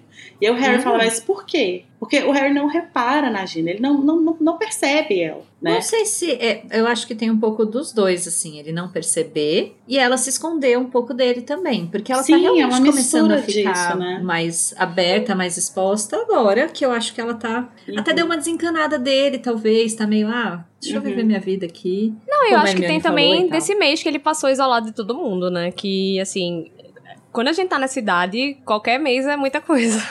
É, e aí a Ainda gente vai férias, ver né? que, tipo, a Gina ela já tá se mostrando como uma bruxa. Mulherão da porra. É, tipo, muito foda, assim. Tanto que, inclusive, é esse feitiço que, o, que um dos gêmeos menciona aqui, se eu não me engano, que é o que o Slughorn vai ver ela lançando em alguém no É trem. esse mesmo, é E a- vai a convidar ela pro papão. Slug Club, Inclusive, eu queria fazer um parênteses, que é uma maldição pra rebater bicho-papão. Que eu ouvi essa frase um milhão de vezes em vários pontos do livro, porque fala da Gina e tal, mas eu nunca parei pra pensar que é um feitiço além do ridículos, né? Tipo, não só de ridículo se Sim, vive o e, homem. e dá muito a entender que é, É uma azaração que ela criou. Aham. Porque tipo, é a azaração fala de espantar bicho-papão que da ela Gina. usa pra espantar bicho-papão. Uhum. Então dá a entender que ela que criou, exatamente. É. Mó legal, Então, né?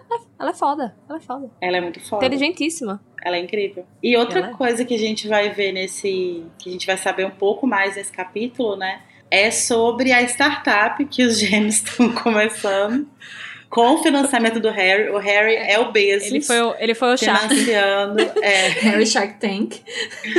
E eu acho muito, eu acho que essa é uma discussão muito legal, assim, porque é, a gente olha muito para isso pelo olhar dos gêmeos, pelo olhar do Harry.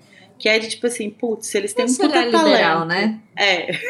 Não, exatamente. Tipo, eles têm um puta talento, né? Tipo, nossa, deixa eles fazerem o que eles querem, não sei o quê. Só que quando você olha pra isso do, olhar, do lugar da Molly, eu não acho que ela tá certa, mas eu acho super compreensível que, considerando o contexto dela, é, de, de, tipo, ser uma família, vir de uma família pobre, né? Tipo, ter criado os filhos numa puta dificuldade e tal. Uhum. O que ela quer é que os filhos tenham segurança. Então ela não quer que eles vão se aventurar e abrir uma lojinha de logro, sabe? Ela quer que Uhum. eles consigam um emprego que vai, tipo, pagar as contas e tal. Eu acho super compreensível isso da parte dela. Uhum. E eu vejo, eu Ela vejo muito da minha mãe, assim, né? nela, sabe? Tipo, Nossa, eu também. eu acho super assim, tipo, mãe de classe média baixa, assim, sabe? Que você quer que Aham. seus filhos tenham segurança, você quer que seus filhos tenham um emprego que vai ter o plano de saúde. É lógico que você quer que Aham. eles sejam felizes, mas será que não dá pra conciliar os dois? Pois é, é perfeitamente compreensível isso, mas ao mesmo tempo, né? É, eu não sei em que mundo que ela vive, que ela visualiza os gêmeos trabalhando aonde? No ministério? Onde Mas aí, que, é aí que eu sabe? acho que é a grande, é a grande sacada dela, porque ela deixa bem claro o que ela quer pra eles. Mas em nenhum momento ela impede eles de, assim, de não, vocês não vão abrir essa loja, eu não quero que vocês Ah, abram, ela sabe? faz o possível pra impedir, sim. Ela, ela confisca as coisas deles, ela confisca os, os, os formulários lá de, Aham. de encomenda das coisas e tal. E Ela é faz tudo que uma, tá ao uma, alcance uma- dela, né? um verniz assim de não, vocês estão mexendo com umas coisas perigosas, isso daí é esquisito, isso daí. Que é a mesma coisa que a Hermione mais pra frente vai fazer também. Não vou deixar vocês fazerem testes em alunos do primeiro ano, pelo amor de Deus. Mas, Ai, mas aí ela estava sendo ela apenas razão, ética, sim, né? Mas o verniz da Molly é mais nesse sentido, de não, vocês não vão ficar tomando umas coisas estranhas e tal. Mas é porque ela tá do mesmo jeito que ela tá querendo controlar eles se eles estão conversando depois da, depois da reunião. Do mesmo jeito que ela tá querendo controlar eles quando ela não deixa eles se falarem no sétimo livro. Uhum. Ela quer cercar ali pra que eles façam as coisas do jeito dela. Não, é, E ela, isso ela eu é acho ruim. controladora pra, pra muito. É, mas assim, eu, eu vejo que ela não impediu de fato, sabe? Porque não deu, né? Eu acho também que existe uma. Eu acho que existe uma, um- uma questão que vai rolar nesse livro também, que meio que vai é, é, mudar um pouco a coisa da Molly, que é o, o, o, o Percy. Hum. Sim. Tipo assim, ela, ela, o Percy ele realiza tudo que a Molly quer e ele se volta contra ela.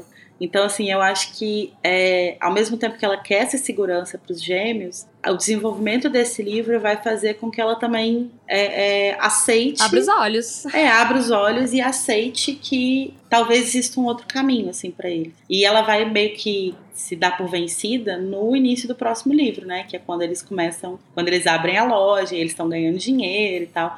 E aí ela olha, e aí ela vê, olha, realmente dá para eles ganharem dinheiro e ter algum tipo de, de segurança com isso. Apesar dela estar um pouco preocupada ali, porque eles ficam com o You Know Pooh, né?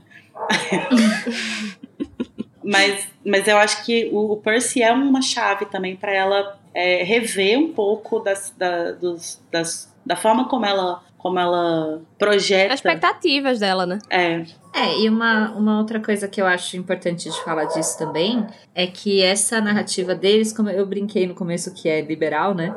Mas tem esse viés muito de, ai, a educação formal nem sempre é um caminho para todos e tal. E que eu acho que é um discurso que tem um limite também, assim, a gente precisa uhum. olhar pra ele criticamente. Não que não faça sentido aqui, Sim. não que a Mori tenha razão, que eles tenham razão, enfim. Mas é sempre bom a gente olhar criticamente pra quem acha que não, educação, não precisamos de escola, porque temos muitos exemplos aí no mundo de gente que tá ganhando muito dinheiro sem educação e estamos vendo no que Uhum. tá dando. Né? Não, gente, e assim, é, é, Trazendo pra nossa realidade. famous.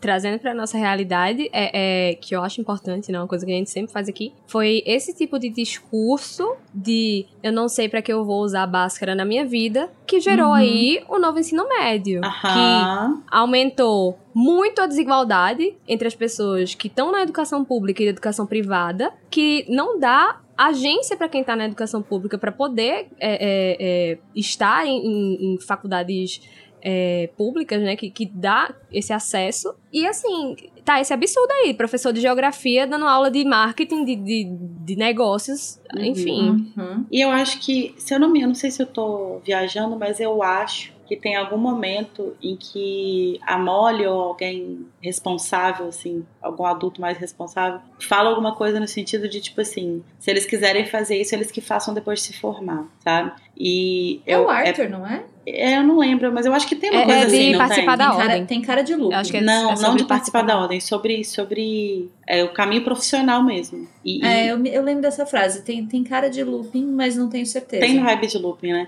Mas que é, É. uma coisa porque, assim, é, pensando, pegando o gancho nisso que a Carol falou sobre o ensino médio, né? Sobre esse novo ensino médio. Eu também odiava estudar Bhaskara. Também Uhum. odiava estudar Bhaskara. Eu odiava estudar biologia. Mas quando você tem 15 anos, você não tem ferramenta pra fazer essas escolhas. Você precisa conhecer tudo, por mais que você odeie. Até pra você saber o que, que você odeia. E falar, não quero Uhum. isso, sabe? E, e você tira essas coisas da, da mão de pessoas que estão em formação com um discurso muito utilitarista. De tipo, ah, eu nunca Hum, vou beleza. usar isso. E daí? Eu também, as coisas que eu estudei na faculdade também tem um monte de coisa que eu não uso. Isso não quer dizer que isso não seja é, importante para para criação de repertório, sabe? Exato. Seja para o seu emprego, seja para sua vida, seja para suas relações. Então, assim, é, esse discurso utilitarista é extremamente problemático. É o que acabou com, esse, com o ensino médio e, e deu essa bosta aí que a gente tem agora.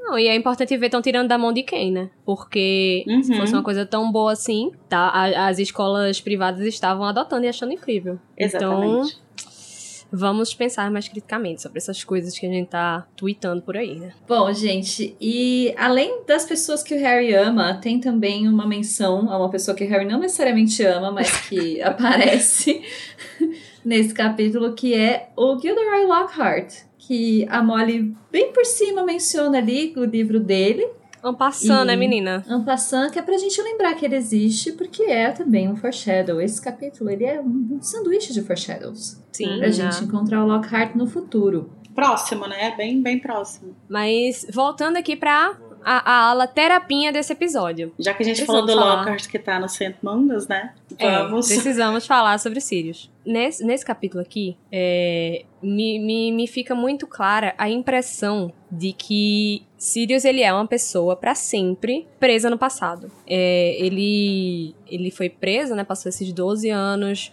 onde ele não viu nada acontecer, nem coisas boas, nem coisas ruins. E ele continua insistindo nessa, nessa rebeldia dele, nesses atos de, de, de, de desafio a pessoas que não estão mais ali. E você vê o, o quanto que ele tá perdido, né? na- esquecido no churrasco. E isso é Perdido muito no triste. personagem. Perdido no personagem. Isso é muito triste, porque assim, ele tá, ah não, eu vou botar ali o, o hipogrifo no quarto da minha mãe, veja como eu sou rebelde. Uhum. Vou trazer Vou a, a a, Ordem a, da a Ordem da Fênix. Fênix pra ficar aqui na, na casa dos fascistas. E, e, cara, isso é muito heartbreaking, sabe? Porque Aham. você vê que é uma pessoa que tá precisando profundamente de um psicólogo. E é, e é uma, uma. O estado em que ele tá é extremamente compreensível, né? A, a, essa, esse aprisionamento dele, né, por 12 anos, e um aprisionamento que, além de tudo, né, acho que agrava ainda a questão, o fato dele, ter- dele ser inocente, é, acaba com o emocional dele, assim, tipo, é, Sim, é com perfeitamente compreensível o, o momento que ele tá, as coisas que ele tá sentindo, a forma como ele lida com isso de um jeito extremamente não saudável, é, mas precisava da terapia, precisava É, muito. Precisava muito. A gente comentou no último episódio, a gente comenta, fala muito sobre isso. Aliás, vou recomendar o episódio do, do Advento, que a gente fala só sobre os Sírios. Mas, assim, falando especificamente de terapia, eu peguei alguma, alguns, né? Assim, eu fui vendo ao longo do capítulo várias mini frasezinhas do tanto de rancor que ele tem da família, de que ele tem dos pais, que ele tem de tudo. E falando em terapia especificamente, essa frase: Minha mãe não tinha coração monstro, sobrevivia de puro rancor. Fala se não Freud não explica isso, gente. Ele tá sobrevivendo de quê agora, né? Exatamente, Lara. E tipo assim, é, é o tipo de coisa que não tem necessidade mais. Porque as pessoas que machucaram ele, as pessoas que ele poderia estar querendo ferir com algum, algum desses statements que ele dá, elas já estão mortas, sabe? Uhum, e ele ainda tá uhum. preso nisso. É, é, é, muito triste, assim, eu fico muito... Não que eu seja, assim, a esposa do, do Sirius Black como Tamires é, mas isso me deixa muito triste, porque é só uma pessoa é, amargurada, eu... sabe? Uma pessoa triste, Sim. uma pessoa que não tem o que fazer da vida e, e tá vivendo de picuinha com, com gente que já morreu, tal qual a é, então, mas o ponto também é que se agrava muito ele tá dentro dessa casa de novo. Sim. Sim. Né? Ele não, não era, quer dizer, não que ele não tivesse esses sentimentos, mas ele não era essa pessoa no livro passado, sabe? Ele tava ainda se escondendo, ele tava ainda, né, tido como foragido, como um criminoso que ele não é, isso uhum. também deve gerar algum tipo de rancor, mas ele ainda tinha muito menos Sim. sabe, ódio na voz, é, muito menos eu acho que, peso no que ele falava, assim. E eu acho que o Sirius, ele passa por uma experiência muito é, traumatizante, no sentido de que, assim, é lógico que a prisão dele foi um trauma absurdo, só que ele sai da prisão pra uma, apesar de foragido, quase liberdade completa, no sentido de que ele tá fugindo pelo mundo, sabe? Uhum. Na, nas costas de um hipogrifo, assim, sabe? Então ele, ele sai, tipo, do, da reclusão completa para uma liberdade quase completa, para depois estar tá recluso de novo. Uhum. E recluso nesse lugar em específico, que eu acho que piora a situação, né? E, e, aí ele acaba. Ele não sabe lidar com essas coisas. Ele não, ele não tem ferramenta para lidar não com tem, isso. Não tem, mas ele nunca desenvolveu, né? Uhum. Ele ficou é, muito é, exatamente. tempo em Azkaban. Ele, ele não viu essas pessoas morrerem, a família desaparecer, então ele ainda tá uhum. vivendo. Do mesmo jeito que ele vive na adolescência dele, achando que Harry é o pai, ele vive achando que ele tem que continuar com esses atos de desafio em relação à família dele. É, eu, eu ainda tenho um pouco de controvérsia sobre ele achar que o Harry é o pai. Mas eu entendo a, a, relação que ele faz, justamente porque, também uma coisa que a gente mencionou no último episódio, ele mentalmente tem praticamente a idade do Harry, né? Ele não tem muito mais do que 17, 18 anos. Ele realmente uhum. não, não continuou amadurecendo depois da morte dos Potter. É, ele não passou ah, dos eu, 21, eu, né? É, mas eu discordo um pouco quando tu diz que, tipo, não acha que ele acha que ele é o pai. E no livro passado tem muita coisa pra, pra back me up, sabe? No que eu tô dizendo de, tipo, ah, ele ficar dizendo que, ah, não, Tiago. Digo que eu não acho, digo que há controvérsias. é, isso volta um pouco no que a gente falou lá no início, quando a gente estava falando do Dumbledore, é, de que isso também é uma coisa. O que o Sirius viveu também é algo que é pior do que a morte, assim, sabe? Com hum, certeza. De que, tipo, se ele tivesse morrido é, lá perto dos Potter, que fosse um pouco depois ou antes, é, teria sido muito melhor, né? Porque ele, o que ele vive, e aí essa mistura de culpa, de, de achar que ele foi o culpado, de carregar, de certa forma, também tem um pouco de culpa, né? É, da morte dos Potter e tal. Isso é uma coisa que ele não consegue superar. E eu acho que ele sendo muito sincera, eu acho que ele nunca conseguiria superar. Acho que mesmo se ele sobrevivesse, eu acho não, que ele não. Eu acho que talvez uma terapia e umas intervenções medicamentosas ajudariam. Não, até porque ele passou 12 anos num lugar que só potencializava esse tipo de, de sentimento, né? Uhum. Então. É. Antipunitivismo já. Amém. Mas acho que é, é isso, né, gente? Tentamos limpar o máximo possível essa casa com a nossa Cândida, mas tá muito difícil. Ai, gente, eu perdi. Então mais. vamos pegar todos esses sentimentos pra gente conseguir fazer o nosso momento Avada Kedavra.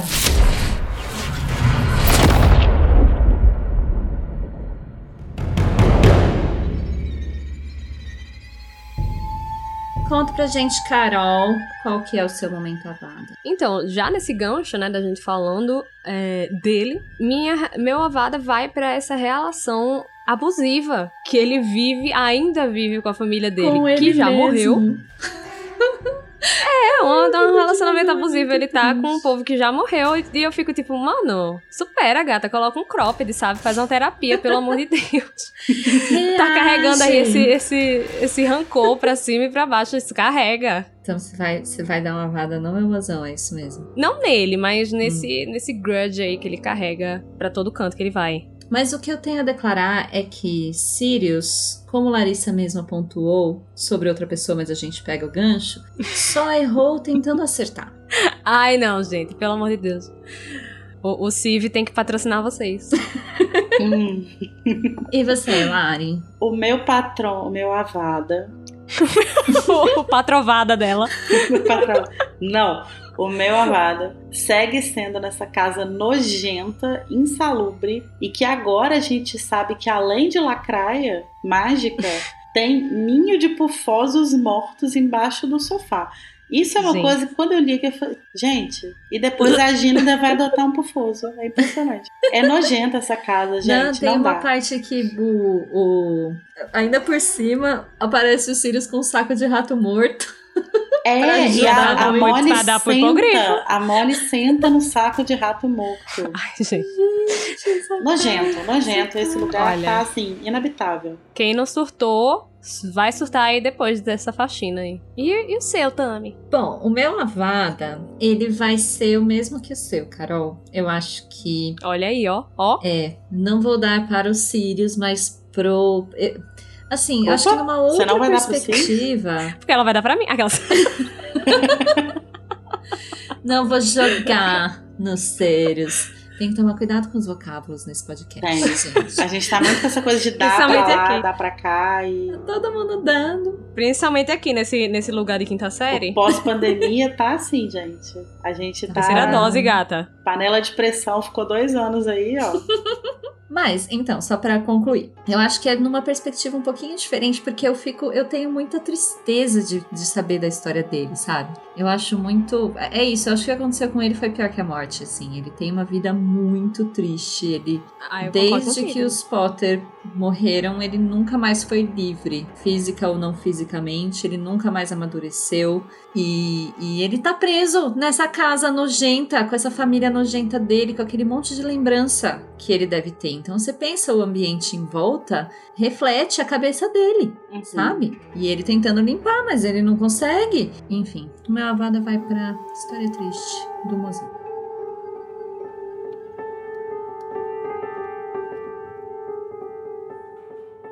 Mas tiramos os sentimentos ruins da frente, vamos tentar sentir o cheirinho de veja e se sentir bem pra gente liberar Liberar não, também é um péssimo vocábulo, né?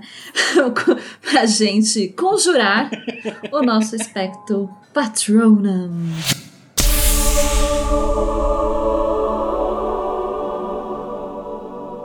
Lari, o que, que você achou de bom, de bonito, de amor neste capítulo? Tá bom, bonito, amor não tem nada, né?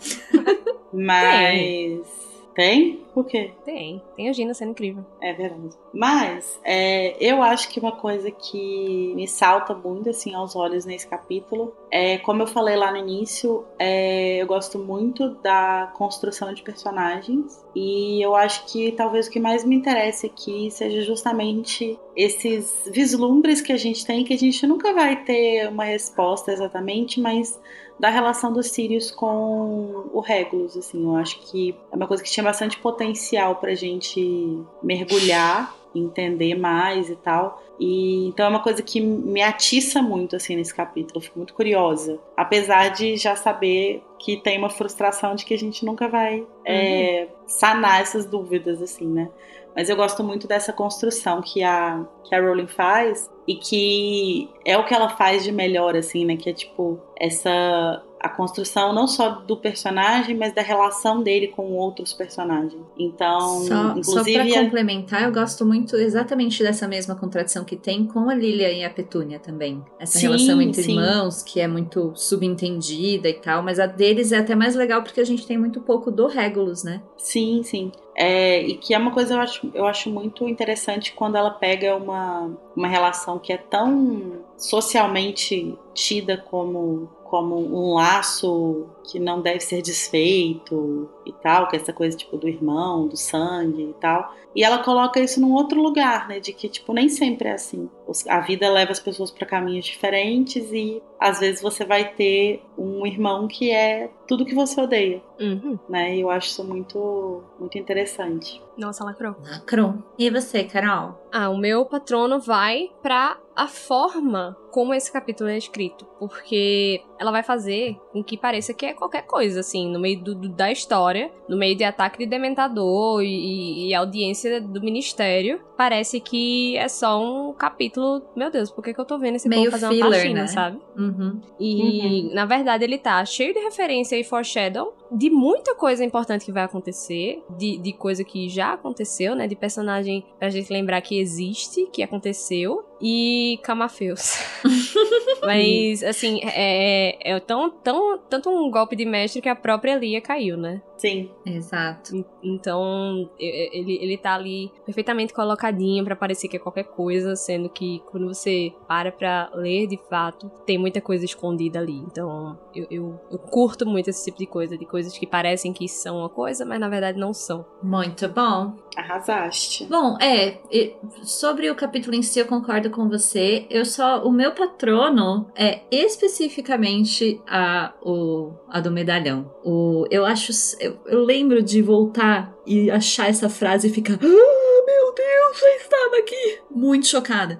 E é, é muito, é muito legal. Assim, a gente sempre pode levantar a questão de quando ela foi escrever o sétimo livro, ela falou assim: ah, deixa eu ver aqui o que, que eu coloquei lá no, no quinto livro, quais os objetos, escolheu um. Ah, não, e no, meu- fazer. no meu headcanon ela Então, sabia sempre ser. dá pra levantar essa questão, mas o fato da- do autor ter essa preocupação, entende? Assim, de ainda que Sim. se- não seja necessariamente aqui, ela já sabia o que era o medalhão. Mas ter essa preocupação de deixar a obra bem ligada, bem amarrada, eu acho incrível. Acho Não, isso é incrível. de um cuidado que nem todo mundo tem, sabe? E é, isso me faz reafirmar, de novo, novamente, que poucos autores infanto-juvenis se prestam a fazer esse tipo de coisa. E é por isso que Harry Uhum. Potter tem o reconhecimento que, que ele tem hoje, É sabe? verdade. E é muito legal porque esse livro ele vai ter muitas coisinhas, né? A gente já pirou lá no segundo capítulo quando a Petúnia fala do Snape sem falar do Snape, né? Uhum. Aham. Que é maravilhoso. E aqui é mais isso, tipo assim, é uma, é uma frasezinha, assim, é uma coisinha que passa despercebida e que você nem tchum e de repente. Na sua cara, gata. É. Exato. Então é isso, gente. Agora que a gente já limpou essa espelunca de casa, já fizemos a pocilga. maricondo e jogamos tudo fora. A gente pegou as coisas, não trazia alegria e a gente jogou fora. E a gente E não também sobrou nada. aprendeu um pouco mais. Não sobrou nada. Só o que o monstro pegou. E também aprendemos um pouco mais sobre aquele outro tipo de imundície que é a supremacia do mundo bruxo. A gente pode finalmente se limpar disso tudo e pensar na audiência disciplinar que o menino Harry está há muito tempo temendo. E ele vai no próximo capítulo ao Ministério da Magia. Ai, meu Deus. Tchau, gente! Tchau. Tchau.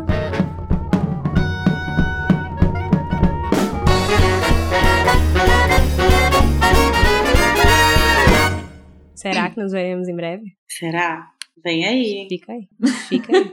A Casa Elefante é um podcast produzido pelo animagos.com.br. Eu, Igor Moreto, faço a direção e a edição. A produção e as mídias sociais são feitas pelo Junior Code, Danilo Borges e Larissa Andrioli. E Luiz Felipe Rocha, Tamires Garcia, Luísa Zanferdini Daniel Honório, o filho, fazem a produção de pauta e apresentação. A identidade visual do podcast foi criada por Edipo Barreto e a música tema foi originalmente executada por Ableton's Big Band e chama Song of India. A engenharia e gravação da música foi feita pela Telefunken Electroacoustic.